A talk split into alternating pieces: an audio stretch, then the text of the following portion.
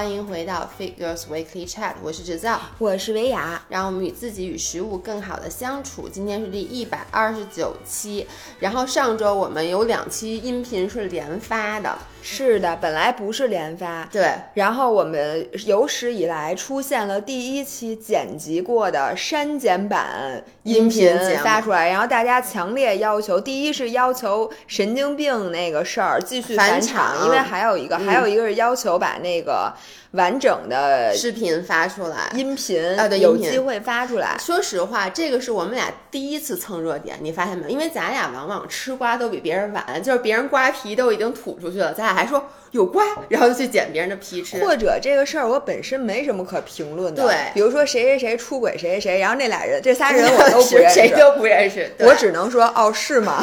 所以第一次我们俩针对了一个算是社会化呃社会热点进行了讨论，但是我们在我们讨论第二天都要发的时候，然后被通知说这个话题最近比较敏感，让我们不要发。所以代孕这件事儿不是我们俩不这可以说，但这件事儿不是我们俩不愿意评论，嗯。而是不允许我们俩评论，怕怕到时候给我们删号了，所以呢，请大家容忍一下。我那个视频完整音音频完整版我留着呢，然后以后等这个风波过去了，我会发给大家。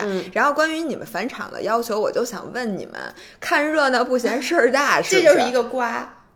就是你你我我跟你说，我特别能理解大家，因为那个神经病的故事很奇葩。这是第一，第二就是我发现挺多人感同身受的。你有没有看咱们那期后面的留言？我只看到了说强烈要求返场，然后就是在西马这个平台底下，我看了下，因为咱们那期还讨讨论了一个就是那个性骚扰的话题，好多人在底下评论，然后就说。看到这个，真的让他们突然一下想到了小时候的某一次经历，然后包括有好几个人说，比如叔叔碰到了叔叔，还有什么表哥、堂哥什么之类那种，说当时小就是不太懂，但是这件事在他们心里一直是一件事儿。然后咱们其实那期音频有把大家的这个。说出来，不太好的回忆给唤醒了，但是我觉得也帮助大家，其实能够更好的去面对自己。我希望不要耽误大家睡觉，因为有人说说本来听咱们每期音频睡都特香，然后这期竟然从头到尾没没睡着。我在这里，我也不知道是应该给你道歉的。没事儿，就大家把它调成无声，可以再听两遍。给我们增加点击量。OK，那今天的选题，我们发现大家其实还蛮喜欢听咱俩去聊观点的。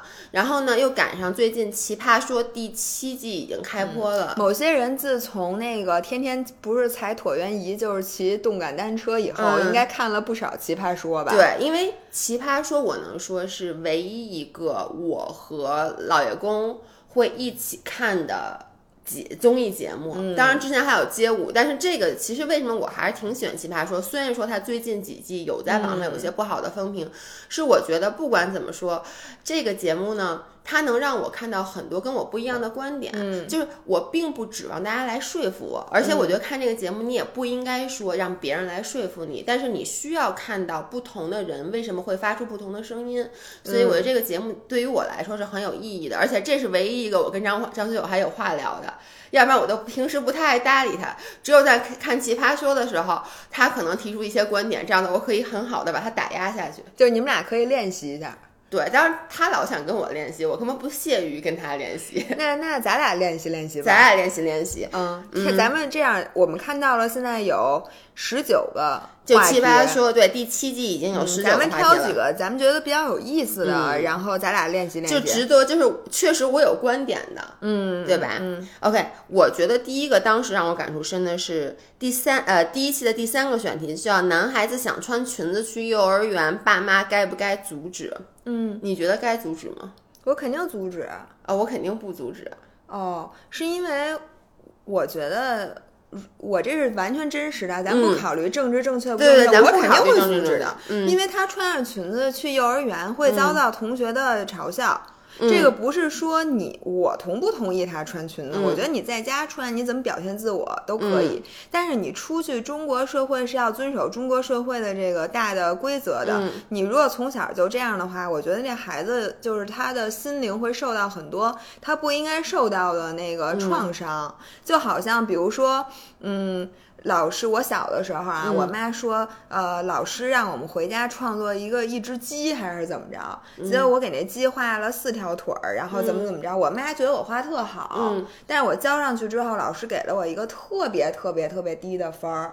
嗯然后我妈一边很愤怒，一边也说，就我是很受伤的。但如果嗯我妈当时在家里，就我还没把这东西交上去的时候，我妈跟我说，说你这个画的很好，但是你把它挂在家里，但是你知道吗？咱们中国的教育现在，你这种东西上去是会拿低分儿的，所以我嗯建议你再画一个版本是符合老师要求的。嗯以后呢，你在平时的时间可以表达自我，嗯在考试的时候或者跟老师教东西的时候，嗯你还是要遵守中国的教育规范那一套的。嗯就我的感同是，我的感觉是，如果是这样子跟那个男孩说呢，他既不嗯会破坏他的想法，又能让他在学校别被人笑话。嗯，我其实就是我能，我非常能理解。就是我在想啊，如果我真有一个孩子，我可能也会想去保护他。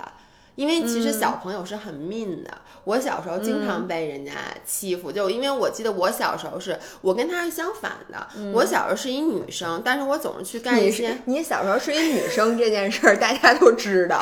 就是，但是我小时候会就干的都是一些男孩儿该干的事儿，嗯。所以我小时候经常会被第一就是幼儿园的小朋友都不太爱跟我玩儿，就就是家长会告诉他们的孩子不要去跟后山玩儿，因为怕被我带坏了，觉得我特别野，老去泥巴里滚我妈也这么说呀。是的，直到现在还是，所以当时其实我是受伤的，嗯。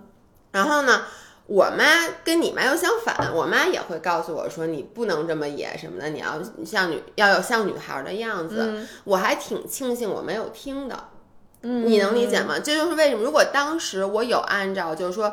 比如说每天穿裙子，然后去学一些小女孩特别喜欢的东西。嗯比如我女孩喜欢干嘛呀？小时候，女孩儿喜欢干嘛？因为我小时候跳候皮筋儿，我小时候喜欢练练武术洋娃娃。对，因为我小时候就是我记得我们家有一本散打秘籍，也不知道是哪儿来的。你拿你跟谁练的？就是那种你知道是那种古代那种不是古代的书啊，就是那种以前那种特别劣质的那种书，然后叫散打秘籍这，书是谁买的？好像是就是。那个你知道，就是姥姥家原来来一亲戚，然后他从农村过来坐火车，火车上卖的那种，你你能理解吗？哦那种书你们。家亲戚也挺硬核呀。然后我就记得我把那本书奉为至宝，我每天都在家里练。然后练完以后，我就老想去找男生，就就找人打架。然后他那上画那种小人儿，都是那种你的那种那种铅笔描绘的小人儿，然后都是小和尚，我跟你说。然后所以。我第一个就是我，因为我自己是这样的。第二就是我在想啊，你刚提到一个观点，就是说，因为社会的 norm 是大家会去可能会对男孩穿裙子这件事另眼相看，包括你当时觉得你说鸡有四只脚，然后老师给了你一个低分儿，然后的确家长如果为了保护孩子的话，是需要告诉他这个社会是什么样的，你需要按照社会的规则来玩儿。但是如果这样的话，就永远不会有人去突破社会的的这个规则。你能理解我的意思吗？就总要有人是去迈出那一步，总要有，因为所有打破社会规则的事儿，这个人本身都要做出牺牲，嗯，或者说一开始的这些人都要做出牺牲，嗯。但是如果每一个人都觉得，OK，我心里是有所想，但是因为这个社会的玩法是这样的，我按照社会的玩法玩，我觉得这个社会是不会进步的。因为你想，在最早之前，比如说黑人不能上学，不能跟白人一起上学，也是因为有一开始有人去。有很多黑人，他们去上了这个学，他们在那个学校里面是被大家欺负的，但是因为有了他们，所以才有了现在觉得黑人和白人一起上学是很 normal 的一件事儿。所以我个人是这样觉得，还因为就是我周围有几个 gay 的朋友，我有一个特别好的朋友，他是一个 gay，然后他今年已经快四十岁了，他是一个男生。他的爸爸妈妈都在在四川，嗯，然后他的爸爸妈妈就比较传统的人，他从来就没有告诉过他爸爸妈妈他的真实性取向。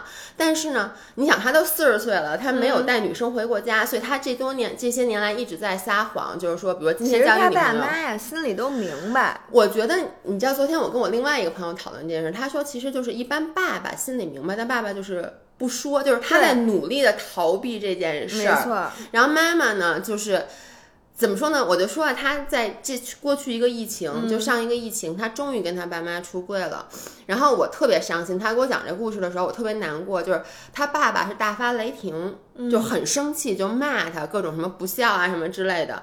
我觉得这个我都能接受，他也能接受。但让他最伤心的是，他妈当时没有说什么。第二天他妈给他发来了很多医疗机构的宣传的东西，然后他妈就觉得他有病。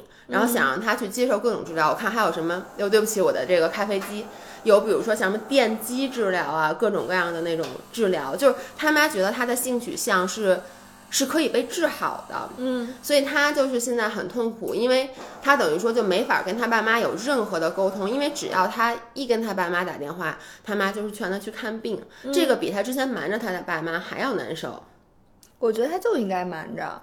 就别说，我觉得这是一层窗户纸的事儿。就是你为什么非要跟你爸妈把这件事儿说出来呢？因为他跟我说，他说之前其实他是想瞒着他爸妈，但疫情这件事儿弄得他就觉得，你知道，就是类似于人生苦短，反正就是人就这一辈子，然后他就觉得，他觉得他有权利告诉他爸妈他的性取向。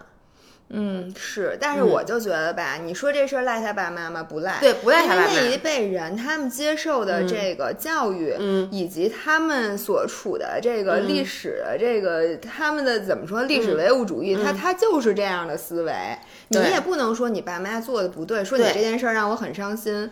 我觉得这这种事儿，如果是我，嗯，我肯定就会维持在这个微妙的平衡里。你说我爸妈傻吗？我都四十岁了，我没带过女孩回家，我也没提过这件事儿。你们不知道是怎么回事吗？你们肯定知道。但是呢，我也不说让他们留着一存一丝虚假的希望。我这么多年回家，我不是也没事儿吗？也没耽误我什么呀。所以如果是我的话，我可能就选择不说。嗯，我我是觉得就是。呃，因为我爸我妈其实本来是非常传统的人，然后呢，我我觉得我妈都在改变，就是我觉得其实父母是可以改变的。当时我在加拿大上学的时候，我住的是在就是真的是 center of the gay town，就是我住在那个。同性恋街区的最中心的位置，我们那个街区就叫 Gay Town。然后呢，我妈有一年来看我，我妈在去看我之前是完全不能接受这些事儿的，嗯，因为她都没听说过，你知道吗？然后我妈当时特怕咱俩好。我记得小时候，我妈有次很认真的跟我谈话说：“不是你妈没听说过，怎么会怕咱俩好呢？”不是，我妈知道有这么事儿，就是，但是你妈没有见过。对，然后呢，小时候咱俩不是特好吗？我妈还跟我说：“她说你没跟张文雅好吧？” 天哪！然后我妈来看我之前，我还给她打了预防针。然后到了以后，我妈一开始，因为我们的楼好像是我我是唯一一个不是那个同性恋的，然后她就天天看着那些 gay couple 出入，我妈就觉得怎么能这样？嗯。后来我就跟我妈去讲这件事是 OK 的，然后呢，并且带我妈去就是当地玩嘛。然后到最后，我觉得就是。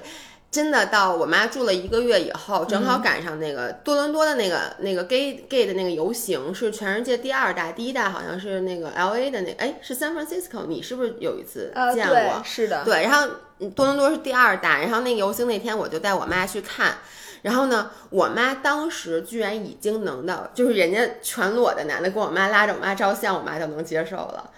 就我妈已经，她的思想有改观，而且当时我就跟我妈指，有一个游行队伍是我当时印象很深的，嗯，是一群老头老太太，他们举着一个牌子，那上面写的是，比如说 My son is gay and I'm so proud of it，就是我就跟我妈翻译，我就说他们这些人，他们的孩子其实是同性恋，但他们就说我们非常自豪，嗯，我就跟我妈讲这事儿，我觉得到现在为止，我妈。已经对这件事儿怎么说呢？他肯定还是不希望我是，嗯，然后就不像你，对，你是希望自己的孩子是这事儿，我真头一次听说。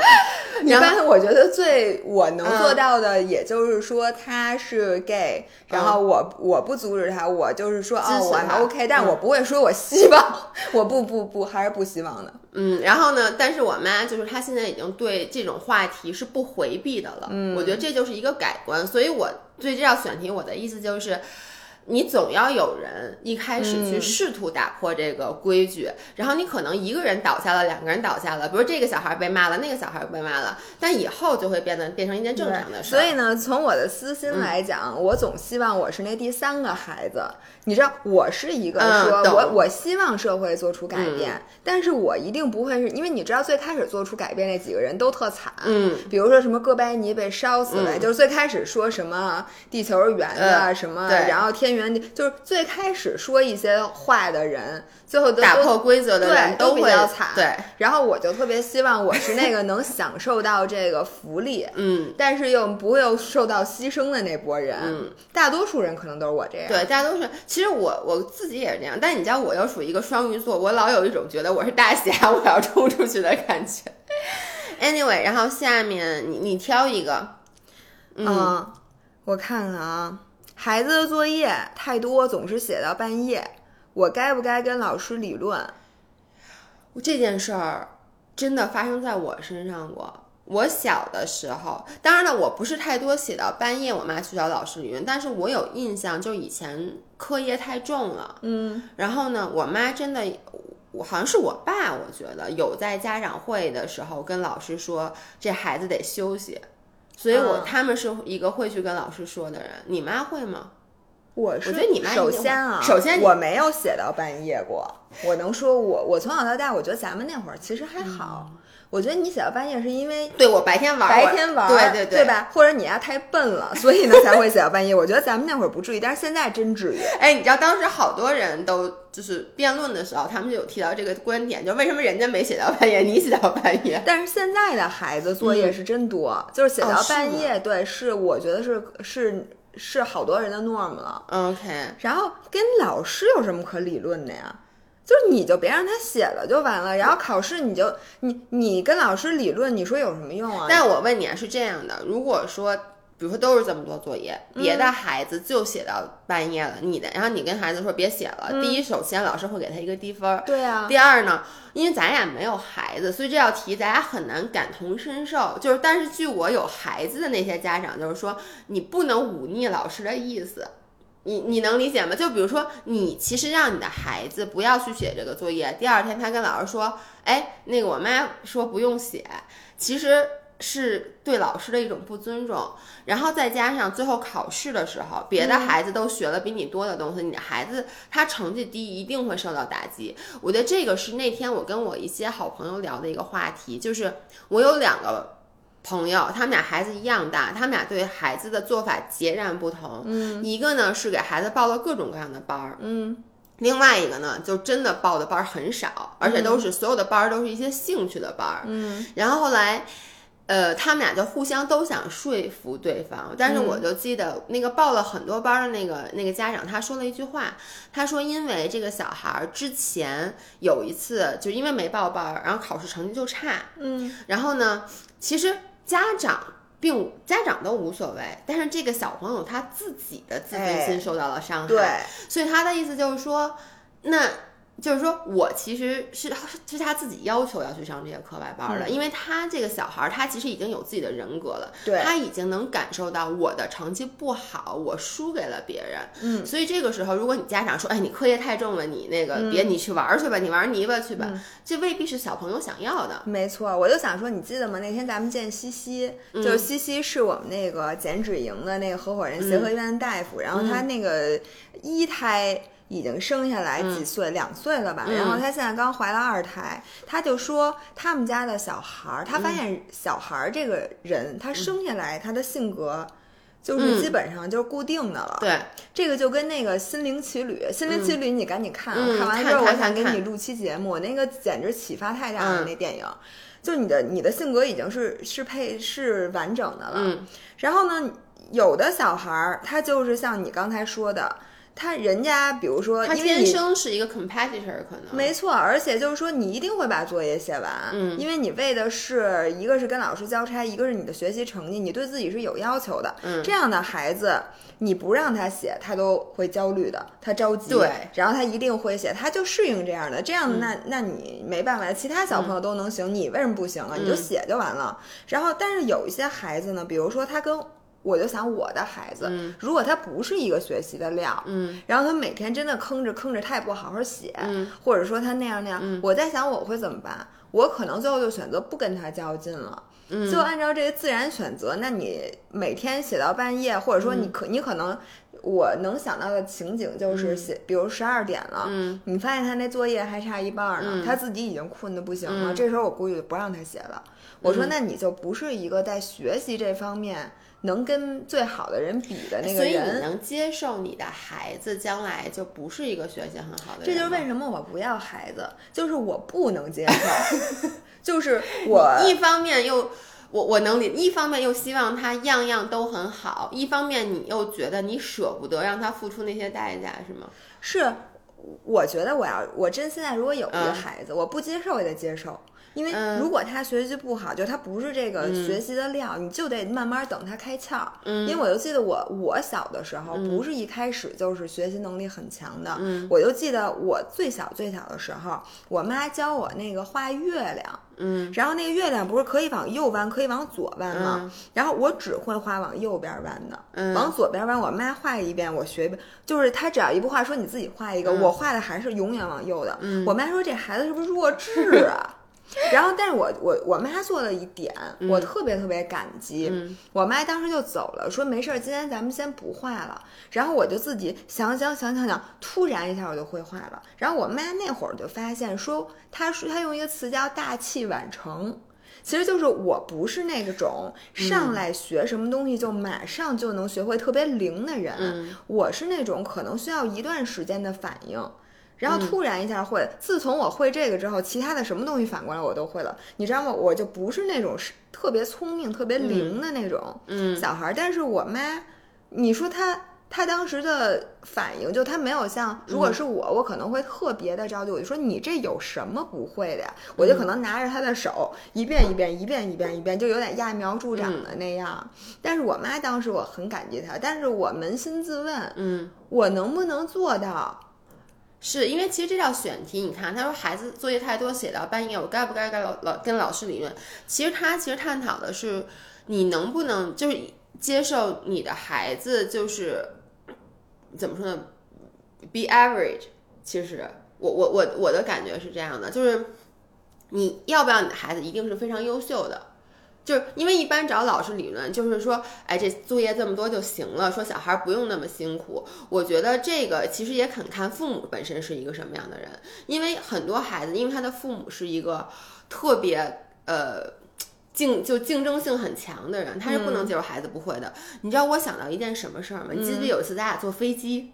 哦，那个妈妈给大家哎，讲过讲讲过是吧？就有一次我们俩坐飞机，坐在前面的是一个妈妈和孩子，然后那个孩妈妈就教那个孩子填那个表，嗯，然后那个孩子可能就是稍微有点慢。其实我觉得都不一定，不是孩子笨，就是有时候第一他就像你说他没开窍，嗯，第二就是那个妈妈对那个孩子的那个教育，就比如他说那个表要先填哪个再填哪个，他的意思是说三张表，比如上面都有名字和护照号，你就应该先统一把这个护照号在三张表上都填满。那个孩子是按照顺序先填这个表，再填那个表，等于每次填到护照号的时候，他可能都要把这护照拿出来。嗯，那妈妈就跟他急了，而且当时那个训斥的口吻就跟训斥下属一样，所以我觉得这个就是有的家长他就会这样，就是他不能接受孩子不会，而且他不能接受，就算是写的顺序也必须跟他想的一样，只要跟他想的不一样，他就要控制。我觉得就有的家长他就控制欲特别强，嗯他一直控制着孩子。我觉得就是跟老师理论这件事儿，嗯就是他完全要把孩子每天从早到晚的每一分钟干什么，必须得按照他的这个设想来。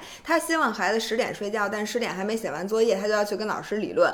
然后明天那孩子中午吃的那饭他不爱吃，嗯也得跟食堂理论，说你做这孩子，或者明后天孩子想他，你想让他学琴，他不想去，你还得跟那孩子再理论，然后你还得告教育局说凭什么要高考？我觉得高考不合理，嗯，咱们就不应该有这考试。我在跟跟那个教育局理论，嗯我我是觉得我。自知，嗯我很容易变成这样的家长。哎，我也不会去理论啊，但是我会控操控欲特别强，嗯但是我又深知这样是特别特别特别不好的。对，而且咱们小时候其实不是这样长大的，对，因为咱们小时候那会儿，家长还没有把 attention 都放在咱们身上。对，我觉得是，就是其实你现在想想，咱们小的时候，父母更多是在忙那些工作呀什么之类，就他没有。其实咱们有点自由散漫的长大，我觉得这样是挺好的状态。而且我是觉得孩子太多，呃，什么孩子太多，作业作业太多呀，嗯，就不仅是他这样，嗯，就全国小孩可能全是这样。那你和这些人一起长大的，你就是要和他们有共同的集体记忆。嗯，那如果是想应对方法，哪里有压迫，哪里就有反抗。你需要和你的小伙伴们一起找到一个新的，就跟。疫情咱都没经历过，那疫情来了之后，咱们现在不也全社会都适应了吗？而且你知道，就是小朋友作业太多，如果你真的觉得不是我啊，我就想象，如果我有一个小孩，他天天这么写作业，我绝对不能接受。而且我我不会给他报那些课外班儿什么的，就是我会给他报课外班儿，但一定是出于他自己的兴趣，就我不会强迫他去学数学。就假设说，因为我数学不好，我孩子数学肯定也不好，然后但是他又要参加数学考试，他又得学那些特别复杂的，我不会在他很小的时候就去给他强迫报奥数班儿。但是这种时候，就像你说，这个体制不是靠我一个人保，就我说以后不能让孩子学数学学那么好，不能给孩子报奥数班儿，但我可能会。我会就是我改变不了这个体制的时候，我至少可以把它给抽出来。就所以就是我不会去找老师理论，我要给他转学。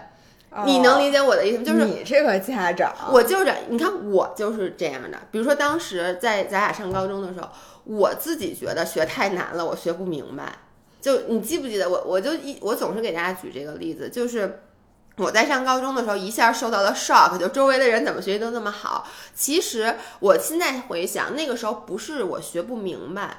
而是我心里有抵触，我不愿意学，因为我是一个宁当鸡头不当凤尾的人。嗯，就是我在初中的时候学习非常的好，然后到了高中以后，周围人都比我强，他只要比我强一点儿，我就容易不愿意学，就跟我上柔术一样。其实就所有的事情都是一样的，就是我上柔术也是，一旦当周围的人都比我强很多的时候，我就不愿意去了。嗯，就是我觉得这个就跟我的高中的情况是一样的，我记得很清楚。以前什么大家都来问我，现在我什么都不知道，周围的人什么都知道。你也不问，对我还不问，因为我因为你也不知道问什么，对都不会。而且我生气，你知道吗？就对于这种 你生，对于这个境况，我是气愤的。就是，但是我的，然后一开始我还努力的。想好好学，但我就发现，其实你的心里是对这件事抵触的。咱俩聊过这事儿，就是人家比你好可以，但不不能比你好太多。对，好太多你就让你更不学了，就对。所以后来我觉得，我就很感谢我爸我妈，他们当时的想法是一样的，就是既然我在这个环境里不适于我的生存，因为我不是那种像咱我刚刚提到那种特别 competitive 的小孩儿，然后呢，所以他们就说，那你要想出国你就出国，然后就把我送出了国。我送出国以后，我一下变成了我们学校学习最好的。恨不得这真的是 top two percent，所以我觉得每个孩子啊，就这个孩子可能是干这个的料，那个孩子干那个料，这个孩子就适合这样，那孩子就适合那样。对，你不能从他一出生就把所有最优的东西，就说你当然了，大家都知道最优的是什么，你最后肯定上什么哈佛、耶鲁，但是就是我们要有具备接受次优，就也许这个选择不是最优的，但是他可能其实是对他最好的，对，或者说最大全户方案的，最伤害最。少的方案，所以你看，我当时就说嘛，我我爸妈我爸妈改变不了四中的教育体制，不能说哎你们顾点后让你们讲慢点，说你们别学这个了，这将来用不着。但是他们就是说，他们给我提供了另外一个选择方案，所以我出国以后就是这个就是等于他没有跟老师理论，但是他是给我转换了环境。嗯，你再挑一个，我在就你知道今年的奇葩说的好多选题，我根本就不太。懂，但是我觉得有一个选题，这两个这几个选题是连在一起的。嗯，关于职场的，我把这选题都说一下。第一个是领导敬我酒，我要不要硬着头皮喝？第二个是热爱的工作令我秃头，要不要辞职？嗯，然后第三个就是下班后的工作消息该不该回？我觉得这仨是一套。嗯，那你来吧。什么？呃，我先说领导敬我酒，要不要硬着头皮喝这件事儿。大家都记得，就我之前其实有一期咱们关于喝酒的一期音频里，我说过我从来没在工作环境下喝过酒，就我一开始就不开这个口，嗯，然后是因为第一，我觉得酒的热量高，我觉得你们家不配，我只 就是我只跟我喜欢的人喝酒，但领导一定不是我喜欢的人。他要是喜欢人，他就我就不他就不是我领导了。第二是我觉得在职场上。因为我是属于我一喝酒就停不下来，就是我属于可能第一前两杯我是硬着头皮喝的，后面就该我抓着老板领导硬着头皮，对我得把人摁在那儿就跟他喝，所以我觉得会失态。嗯，所以我是个人，我我也是不喝的。第三就是，其实当时他们那个在辩教选题有很多都是，就是你其实为就是对于强权给你的施压，你要不要去？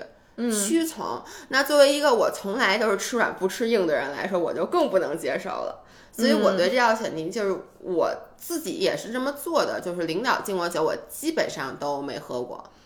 而且我们家你怎么说呀？你说我不喝，我不喝。对呀，我不是之前我不是说，包括去客户，就去很大的客户，去山东我都没喝。哦，你就想，我就说我不喝，你家能把我怎么着？摁那，你给我灌。嗯，我觉得也分。我觉得这事儿吧，说实话很难回答。对于我来讲，首先喝酒还要硬着头皮吗？喝不就喝就完了呗。我当时就有，你知道这个辩手当时两个，其中一个就是山东人，就说喝酒，领导敬我酒，我要不要硬着头皮喝？我喝呀。我说领导能不能给我点瓶拉菲？我还没喝过呢，快点儿，给我喝点贵的。嗯，我觉得对于我来讲，这是个问题。其实说实话不太存在。就是，而且一般人酒量其实都没有我好，就他不会真的喝到我需要硬着头皮。一般我硬着头皮的时候，他已经人都硬了。然后其次是，就是说你那天就特别不想喝吧，我就会跟他解释。嗯，就比如说我吃药呢，或者我今天那个特别难受。我跟你说，我教大家一个小 tip。嗯，就是我正在吃消炎药这件事儿，真的非常好使。不，然后你俩会说吃消炎药也得喝，我也吃消炎药。你看我喝三杯了。明天，明天给你放一天假。在大部分时候吃消炎药是好使的，因为吃因为消炎药和酒精确实会产生一些比较不良的反应。然后你当时就躺地上，这样可以歇一礼拜。对，这样比较好。你这太聪明了，碰瓷儿。对不起，我我在插插播一个小插曲，就是我前段时间去那个北大湖滑雪，碰上我一朋友，然后他去北大滑雪一个礼拜了。我说你不上班吗？他说是这样的，领导交代我去干一事儿，然后说反正拿一东西下楼梯，然后他不小心呢，就带引号的不小心从楼梯上滚了下去，然后不小心把脚给崴了。然后就滑雪，对，都带引号啊。然后结果领导就特别愧疚，因为当时那东西挺沉的，你知道吗？领导就觉得真不好意思，就给他批了两个礼拜的假，然后他就去滑雪我觉得就是领导敬你酒，你不是特烦他吗？你也不想出现下一次，你就喝完直接口吐白沫，躺地上。领导下回他绝对不再劝你喝酒。然后你这样还可以上北大湖滑雪，对，就别让领导碰见你。领导说你怎么回事儿？我觉得挺好的。嗯，然后就是，比如说，热爱的工作令我秃头，要不要辞职？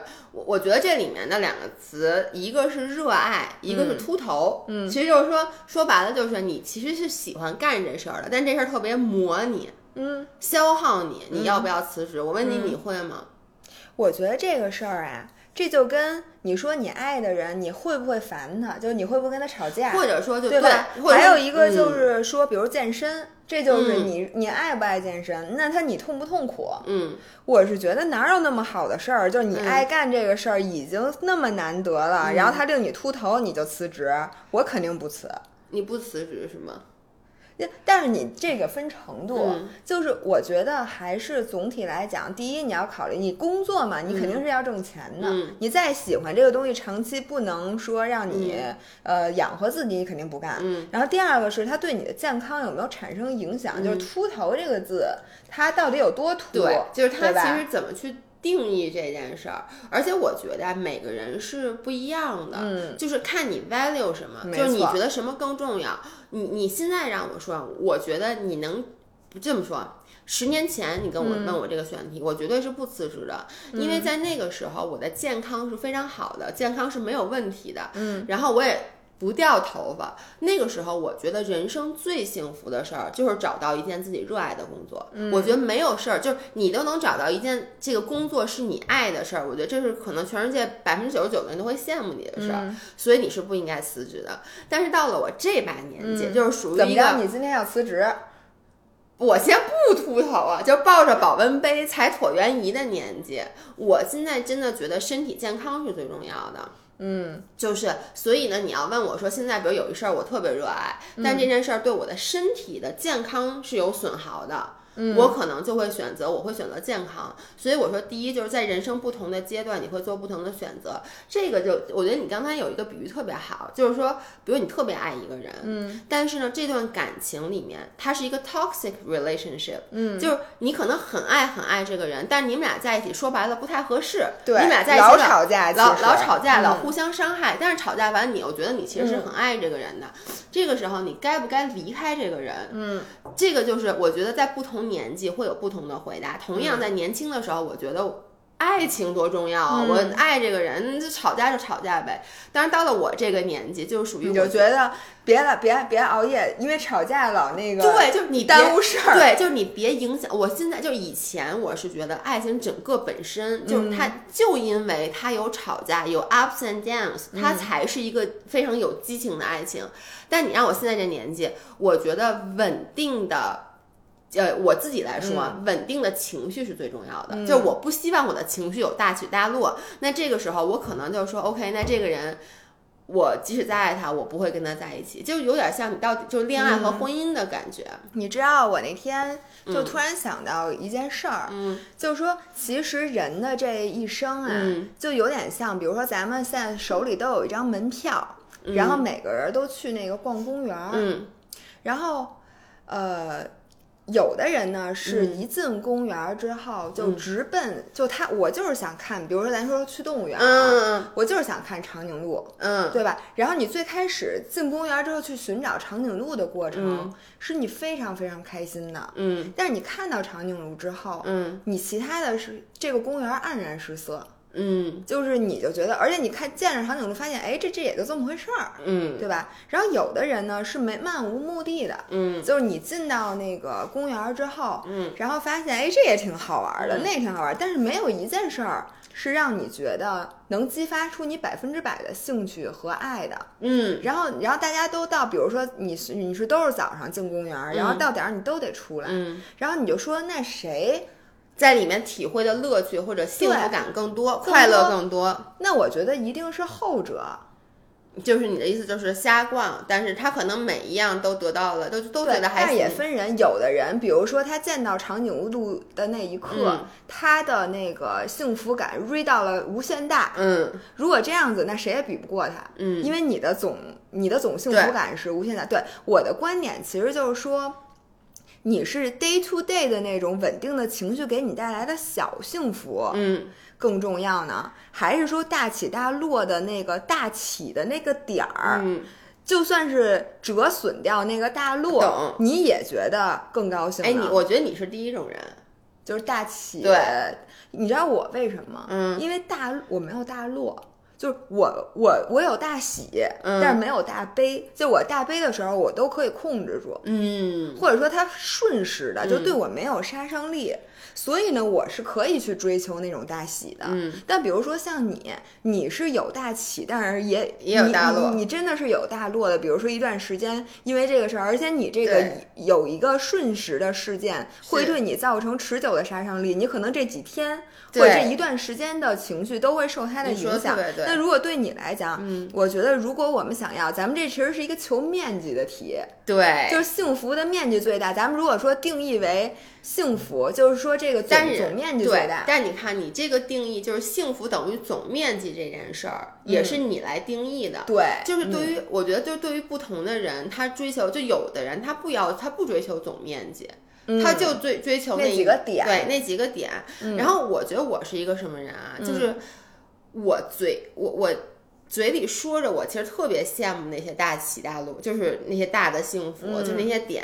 但是你要真让我自己选择，我又永远都会选择那个就是怎么说呢，风险很低的，就是能持续输出，就是 sustainable 对 sustainable 的这个我觉得是人的风险偏好。对其实咱俩都属于 risk averse 的人，就是我们是厌恶风险的。对我们喜欢那种持续的、稳定的，或者那种，但是我可能会比你承受风险的这个意愿能力更其实不是能力，是意愿。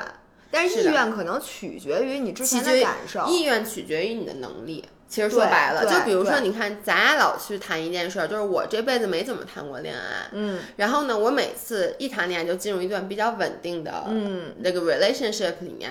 其实你说我想不想谈那种大起大落的恋爱，我也想，但是你想大起不想大落。对，但是我一定会大落。就是每一次我之前谈恋爱，就是我只要有一点不顺，就我的那个大落，就我觉得那个伤心和痛苦，以及让你状态不好的那个，我觉得对于我来说是超过那个高兴的。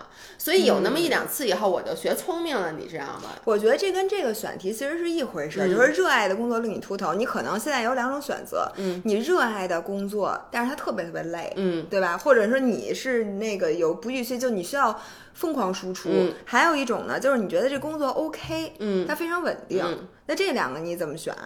我会选分常呃 OK 稳定，为什么呀？因为我我觉得，如果说像你刚才说疯狂输出，我觉得所有的热爱都会被疯狂输出，最后给消磨殆尽。嗯就跟所有的爱情，没有任何一个爱情能够经得住说两个人不断的争吵，就是你总是会在一次一次的争吵中，把最开始的那个爱情给消磨干净。但是我问你啊，如果你知道。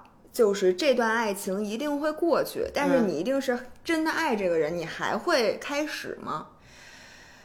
哎，我觉得你要让我说，我会说我肯定要开始。但你真的有这么一个机会摆在我面前对，，我觉得你刚才的回答就证明你就知道这件事儿 at the end 对是没有了的，对你就自打不开始了。你这个就是，就比如说我知道我会死，那我就不活了。不，你要看他最后带给你的伤害是什么。如果你说这个最后就、他就没没成，或者说比如我热爱的这个工作，最后就我一定就也会离开这个工作，就它没成，我觉得这个我还是会去的。这个对于我来说不是一个风险，但如果说这个工作我我我它会对我的伤呃健康造成了伤害，嗯，或者说刚才我说那个，就比如说我喜欢上一个人或者我爱上一个人，然后这个感情它特别好，它不只是最后没成，嗯，它最后会对我的整个。身心灵造成伤害，它会导致我的这个，比如说我的心情在之后的一年之内，就是我的情绪都会有问题。嗯，那这个时候我就要好好考虑了。哎，这个时候我跟你选择就完全不一样。嗯我的选择是我在这这种选择之前，我只管现在，因为我觉得到那会儿自然有到那会儿的办法。就是你已经不行的时候，你你就是问题办法总比问题多。就比如说谈一段恋爱，嗯就是我谈恋爱的时候，如果我能就是预知嗯这个感情以后一定是不行的，或者他当到时候我肯定会特别伤心，没关系。嗯等到你真的快伤心的时候，你自然有下一个事情能让你继续高开心兴。，但是我觉得这个就是非常乐观，因为我昨天还跟我另外一个朋友提聊，他就是说他之前有一段很长时间的感情，嗯，然后他花了两年的时间才好，他说在那两年里，他真的就是。他整个的状态，因为他不只是感情，他影响到了第一你以后的感情观，第二影响到了你 day to day 的生活状态，他的工作，他的他也不想健身，他整个的状态在两年里面，但他现在走出来了，但在那两年你是非常痛苦的，所以就是这个就是我说的，就是那当然好，就如果说你碰上下尖儿了。或者说你你你能碰到一个让你重新燃起你生活这个热，情的事情。对，但万一你没碰到呢？但是你不能因为万一下回就做另外一个选择。我说这样人生特别不值，因为你这两年就算你不谈这个恋嗯爱，你的状态他要也不好呢，是不是？就你怎么能？反正怎么都活。但是你知道这道题它其实是工作和秃头嘛？我觉得就是热爱和健康两个选择。我觉得健康真的是不可逆的吧。哦，那是对吧？这要是哎，我就问你，嗯你本来就为数不多的头发，如果因为这个工作你秃了，植发。咱们接不接植发广告？爸爸们快来找我！头发秃了不重要，你要说身体毁了，我觉得头发没关系。嗯我现在就把这话放这儿，咱们植，好不好？但你看，就好多工作，比如说像张涵现在就张学友现在的工作，他的工作真的强度非常大，然后他的睡，他主最重要的，我觉得是睡的睡得太少了。大家都知道睡眠对工作就对身体有多重要，所以其实他等于在消耗他的，我觉得这比秃头可严重多了，那对不对？然后但是你看他也没有，就是他也觉得为什么？因为这个就是他是一点一点在消耗你。他不是咣一下就说你因为这事得癌症了，你看就跟拼就不是像那个前段时间咒谁呢？你就是拼多多之前的那个那一下嘎嘣脆一下猝死的。如果任何人你选说这个一下猝死，我相信没有人会选择说我还要继续干这个工作。它主要是对你身体一点一点的损耗，你是。它是延迟性很大的，比如说他去年少睡的觉，嗯，可能要在两年或者三年以后才会反映到你的身体上。是的，是的。所以这个时候，我觉得我们很多时候你做决定的时候，你你就会觉得啊，这个后果还不太严重，那这个时候工作更重要。所以我希望大家在。就年轻人啊，比如你现在这个工作，真的你觉得对你身体损耗很大？我有我主要特指这些我跟你说，互联网呀，就是非常难。因为呢，我曾经想过一个问题，就是你发现了吗？这个世界上你忙的人就只能越来越忙。就你就说明你这事儿干得好，你才会忙，对吧？你会越来越忙，越来越忙。你闲的人是真闲，但他只会越来越闲，因为就说明你这个事情是不好，或者你们公司整个的状况是不好的，或者什么的。然后再如果只有这两种选择，你发现了吗？其实没有人能做到真正的 balance，除非你你是在一个。大公，但是如果你在一个大公司里面，你长期维持着一个非常没什么事儿干的状态，那其实你就要担心你自己的工作过两年还有没有了，因为就说明你这个人不重要。就重要的人，他就像穿上红舞鞋，他就会一停的越转越快，越转越快。对你要是一旦是到了不重要的那一边，那你就越来越闲，越来越闲，没有一个说，哎，我。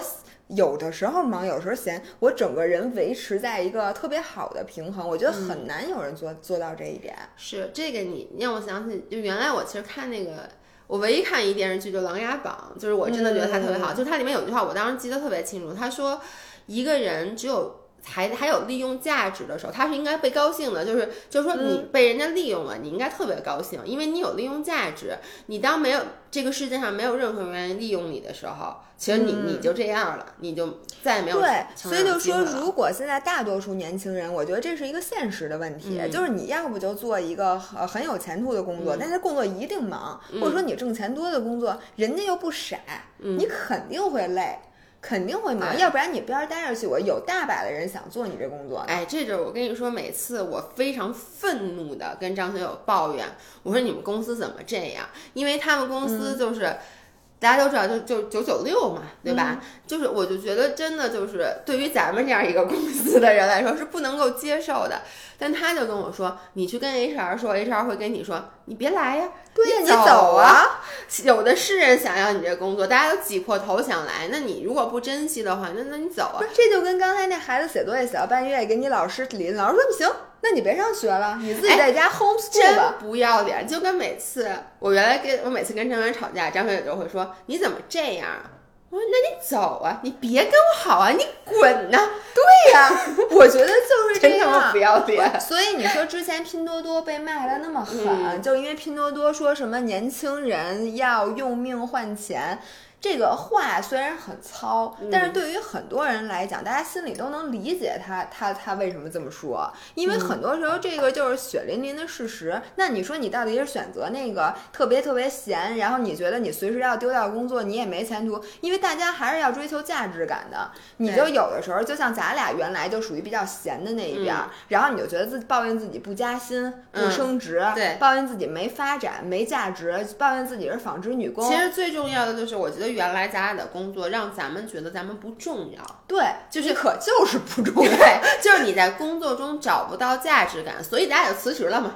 对呀，你看咱俩不是因为秃头而辞职，而是因为他们太不头发太多，就是太闲，咱俩真的是闲的，所以闲出屁来，闲 闲闲出闲闲出辞职了。所以为什么咱俩当时辞职的时候，那么多人不能理解？因为对于大部分人来讲，咱们这个工作是性价比。极高的，就是你看你又没有那么忙，然后呢，你的挣的也还 OK，就是觉得是很好的。但是当事人心里是怎么觉得？我你我我记得当时我就是宁愿忙，我挺希望忙的，因为忙的时候你就觉得怎么说呢？你领着工资，你你你你心你心里面就是特别坦荡。要不然有时候我都觉得你干嘛发我工资？我干嘛了？每天跟着健健身在公司里面。对。那你说咱俩现在一下其实跳到了忙的那一侧，那唯一的好处就是咱俩干的这东西是咱俩热爱，而且不秃头，因为咱们还有时候可能会接一些洗发水的广告，所以不能秃。但是假发也得给我把广告接。是的，哎，所以这个题跟下面那个题是一样的，就是下班后的工作信息该不该回？啊，我们今天之所以录这个音频节目，也是因为那天我在我们的工作群里面，就是我们的艺术总监。半夜给我十点多跟我说一个，说那个视频剪好了，精简，你去看一眼。我给他回一个，现在下班了，我要有态度的不去看这条视频。就是说我看到了，但是呢，我现在现在下班了。对对，所以我我其实我还是回了这条工作信息。那你说吧，你该不该回啊？嗯，坦白讲啊，我觉得该回。嗯，就是，但是我我主要出于两点。第一点，我觉得那天就整个辩论过程中没有人说到这这一点，最后是蔡康永说的。嗯，我觉得这点非常重要。就是我之所以会去回下班以后会回这个工作信息，是因为往往这个工作信息是你另外一个同事发给你的。我是出于你要对那个人负责。你能想象，就比如说下班以后，人家找你，然后呢，这事儿一定得是你帮他解决的。结果他给你或者客户他给你发，然后你不回，他肯定特着急。对，他就给你打电话了。对，或者就是他会因为这件事儿，或者他你说吧，电话我也不接。我看就是，但我的意思就是说，你的这个不回，其实不是因为有时候大家是觉得你公司凭什么？你公司付我的是这个八个小时的钱，你八个小时之外我可以不回。但是你有没有想，就是工作它不是这么简单的非黑即白的，不是你和工作的关系，而是你和各种各样的人的关系。Exactly，就是你会耽误到别人的事情，就可能你的这个工作，你觉得这件事儿这个时候不是必须的，但对于那个人来说，他这个工作可能就是他等着你这事儿下班呢。对，所以我就觉得这个是我第一，我觉得是需要回的。第二就是我个人而言啊，我如果不回，我心里会一直惦记着。就是对于我这么一个，我我这叫什么呀？就是我我其实也不能叫责任心强，但是我是一个不太会处理自己情绪的人，或者说我的抗压能力非常差。嗯，我之前就说过，就每次当我发现我的压力很大的时候。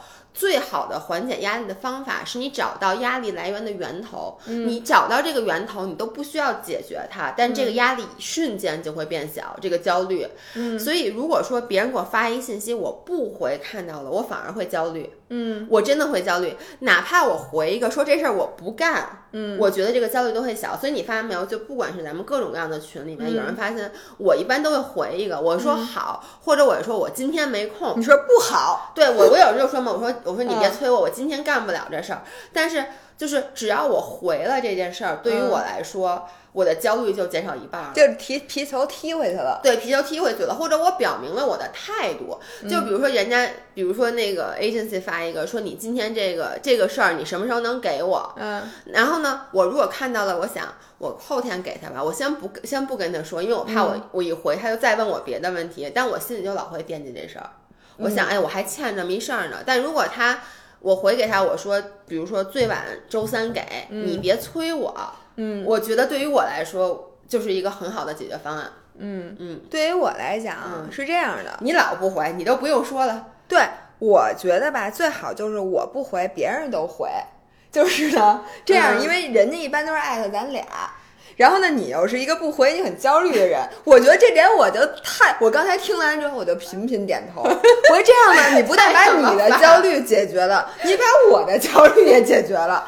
我最希望的就是我该下班下班，然后我的同事们他们不下班，就是老板问一什么，我同事嘣儿给他回了，这样我第二天早上一看，嗯，回的很好嘛，都解决了，好，那我今天就是崭新的开始。然后我觉得这事儿啊，刚才是玩笑话，嗯我觉得这主要分事儿。嗯就是原来老何的那个老板，嗯他白天一整天找不着人，嗯就是从来该他的事儿他也不回，嗯，他一干嘛到去了呀？晚上不知道，一到晚上九十点钟他来劲了，嗯。噼里啪啦的嗯。开始往群里拽东西，嗯，并且他发东西他还不说他什么时候要，哦，这种我最讨厌了。就没有 deadline。嗯，没有 deadline 的事儿，我觉说得该哎，死。那你说如果你老板每天都是白天找不着人，嗯晚上十点艾特你说，哎，这个什么什么事儿你得弄一下，那什么什么弄一下，你说你以后还回不回他？我我我在想，我怎么能变？就是这个老板是怎么变成老板的呀？这个你甭管，嗯人家自然有变成老板的方法。你说这种你怎么处理？嗯，但是这种难道你不需要去跟他沟通吗？这种我要不回，我的心里，我跟你说啊，如果一个人发给我，你拿我的手我我我气愤。如果一个人发给我一事儿，他们这事儿没有 deadline，你就问他，我我跟你说，我这我能我能被他逼出病来，你能理解吗？就我肯定睡不着觉，就我肯定是各种我的心里面就就各种纠结抑郁在一在一起，我懂你的感觉，嗯但我没有这种感觉。所以你就你就不回。他就是白天你找不着他，晚上他找不着你，对，就不用不用干了这事儿。不是，我是要确保这个事情在一个 reasonable 的时间里被干了。嗯，但是我不会吧，因为首先我不习惯晚上工作，嗯就是晚上十点以后，你让我工作我就懵逼。对就是我做出来的工作，你别说嗯他看不懂，我自己可能也不太、不太满意。然后我肯定会第二天一早起来，而且并不会影响我今天睡觉，就我肯定看见，然后默默的把它放在一对边，他主要我他不影响你睡觉这件事儿，你就可以不回。对，然后我会第二天早上，然后我疯狂艾特他，然后他然然后他打电话。对，所以我就说嘛，你知道为什么老何他老板是这样的吗？因为他一定跟我一样，你没发现我发好多东西都是晚上夜里，对，就是这是我工作最高效的状态。白天我就睡到十点钟才起，你十点钟之前给我发的微信我根本看不见，所以等于就是两个人不对不上。所以我说嘛，白天你你找不着他，晚上他找不着你。我觉得这种 状态是最好的。还有什么吗？哎，从明天开始，嗯一切社交媒体都显示真名，你支不支持？我完全没问题。是吗？我是一个第一，我的真名因为你从来不评论，也不是留言，什么都没有，所以显不显示真名，大家也也看不到你的任何影踪。对，而且你知道吗？因为我必须得说，我觉得我是一个没有任何秘密的人。嗯我我真的是一张非常坦白的人，所以我觉得显不显示真名无所谓。嗯然后呢，而且我名字也不难听，嗯，就是跟人对不太上。对。但是就是如果我名字特难听，我肯定不愿意显示真名。而且我觉得真名，哎，我就问你，你叫轻舞飞扬和你叫张薇娅 有什么区别？不是，我觉得呀，我挺，我从一方面很支持显示真名，因为嗯键盘侠太多，就好多人他们他说那是人话吗？啊对，主要咱俩从来没有当过键盘侠，所以咱俩都不能想。我就从来我就嗯从来不留言。我现在只给大家回留言，我特别能理解咱们好多听众嗯说什么听了你们两年音频、或者看你们三年视频，从来没留过言，我就是这种人。嗯，然后所以这种东西对咱俩无所谓，但是对很多人来讲非常有所谓。一旦是他们只能用真名留言的话，好多言他们都说不出口了。嗯我就觉得他们就欠这个，很多人他说那话。你别说经没经过脑子思考，嗯你让他再说一遍，他他用真名他敢说吗？嗯。是不是？哦，这个倒还是真。但你觉得，你不觉得本来这个就是社交媒体存在的意义？如果说一切都得是真名的话，社交媒体就和就没人留言了。，对，就是其实社交媒体营造的是一个虚拟世界。嗯，虚拟世界就要有虚拟姓名、虚拟身份，这个整个这是一个规则。如果说你在这个虚拟世界里，每个人都必须得用真名的话，它跟现实生活，跟你在公司里说一句话就没有区别了。那我觉得社交媒体很快就会不存在了。你能理解我的意思吗？我能理解，但是我觉得呀，咱们俩都属于不太需要第二个身份的人。嗯，就是咱俩也平也不需你怎么没不知道我可能有个小号呢？是不是咱们也留言骂骂你，夸我自己的，老爷真棒，老爷真漂亮，都是我自己留的。我我我觉得你智商你 handle 不了，过两天你用户名和密码你就全都不记得了因为好多明星是有小号的，你知道吗？啊！我知道嗯那个郑爽的。OK，还有没有？哎，劝你早睡和陪你熬夜，这是说，比如说你有两个男男朋友，一个是天天劝你早睡的，嗯一个是陪你熬夜的，哪种你更爱？这是说伴侣吧？其实不是伴侣，哦，就是你周围。的人，包括你，就是你你你觉得。其实我的理解就是，劝你早睡和陪你熬夜，哪种是更更是爱的表现？你能理解吗？不是说你更爱不是不是这这个我觉得他这个选选题没有写好。那次他们至少辩论的时候，他是那个意思，就是哪种是更爱你，嗯或不也也是你更爱吧？但就是说哪种状态是更好的。嗯，哪种啊？要是我的话，当然陪我熬夜了。你问问张张涵，每次他劝我早睡，他是什么代价？就被我劈头盖脸骂一顿。就我说你还别管我，你管我爱早睡就早，睡。因为你是一个不能说的人，对，别人不能说你，而且我很讨厌别人劝我。嗯，别人劝我，基本上我都不听，就就说白，就是一个吃软不吃硬的人。就那吃软你怎么吃软？比如说我就是想劝你早睡，不，你你就这么说吧。假设说啊，呃，比如说第二天，嗯，张学友要早起赶七点钟的飞机，嗯。他五点钟得起床，然后呢，我在这儿不睡，然后他说那我陪你熬夜吧，那我就会睡了，因为我不，你能理解吗？就是。因为你如果劝我说，哎，你如果他是说，哎，你早点睡，你不睡的话，我这明天早上还得早起呢。我肯定说，你爱早起不早起跟我有什么关系？我跟你说，你早起不许吵我啊！你这个人，就我们俩每天的对话就是这样的，就是，所以我我他他他，然后他就说。哎呀，我明天五点飞机，这样吧，咱们今儿晚上别睡了，咱俩蹦迪去。然后我明天直接去机场。就是你看啊，他其实一直就没有学会这一点。他当然不听咱俩音频，要不然他真的应该学一下。就是他经常早上起来要早起，嗯，然后呢，他就会跟我说：“你早点睡吧，早点睡吧。”说你那个明天早上我还要早起呢。我真的很愤怒，我就说你早起跟我有半毛钱关系吗？你起你的，你早上起来闹钟五点钟闹钟叫我一定听不见，你起来你给我轻点，别吵我。就每次都是这样的对话。但如果他说，他说，哎，他说那个你干嘛呢？说，哎，你不想睡，睡不着是吧？那我陪你一起吧，没事，我就睡两个小时够了。我肯定会说，那那咱俩睡吧。你你能理解吗？所以他就不得法。所以我觉得劝你早睡这种人，真的就是。就你要真的对为我好，你就陪我熬夜。而如果你是一个我在乎的人的话，我一定会因为舍不得你陪我熬夜，而自己也不熬夜了。这是一个多么两全其美的办法！你这太绕了，我跟你说，我这我的脑子里就有点不快那我问你，你是哪个？嗯，我是劝别人早睡那种。对，你还真是。我也可以陪你熬夜，问题是你得有，就是你得有分寸。你要说，你就说，比如今儿咱俩有一特高兴的事儿，嗯那陪你熬夜肯定没问题。嗯你要说让我天天陪你熬夜，那对不起。对，而且你知道，我还想说一点，嗯，就是你管人家呢，就是别人想熬夜就熬夜，想早睡就早睡，你睡你的，你为什么要去干扰别人的？那这就是为什么我要强迫你去体检一样的，我活该。我跟你说，对，但你看你也没强迫成啊，我、啊，对呀，我但是你嘴欠吗？对，就是你还是为那人好的，但是你想说又不敢说。我跟你说啊，我我说出来，那你替我去体检。我替你去了呀，没，咱俩没病啊，咱俩没毛病。不是，我是这样的，嗯就如果我不说出来的话，我会特别的自责，我会在想，我迫于你的淫威，没有说出一件我真正觉得是对的事情，嗯我会觉得很内疚。我说出来，就算你说你别管我，你怎么那么烦？我我觉得这皮球我踢给你我了我，知道了，你应该陪我一起十年不体检，因为就是他我。就你别劝我体检，你陪我一起不体检，你跟我说我就说你只要不体检，我就不体对检。，然后呢，结果你然后呢，然后然后呢？你说，如果现在说，因为是你啊，就是说，因为你的这个身体确实也非常不错，所以你 说这话可能没有。但你看我妈，我妈她这么多年她老劝我体检，但是我从来不体检。但如果我妈说好，你不体检是吧？你不体检，我也不体检。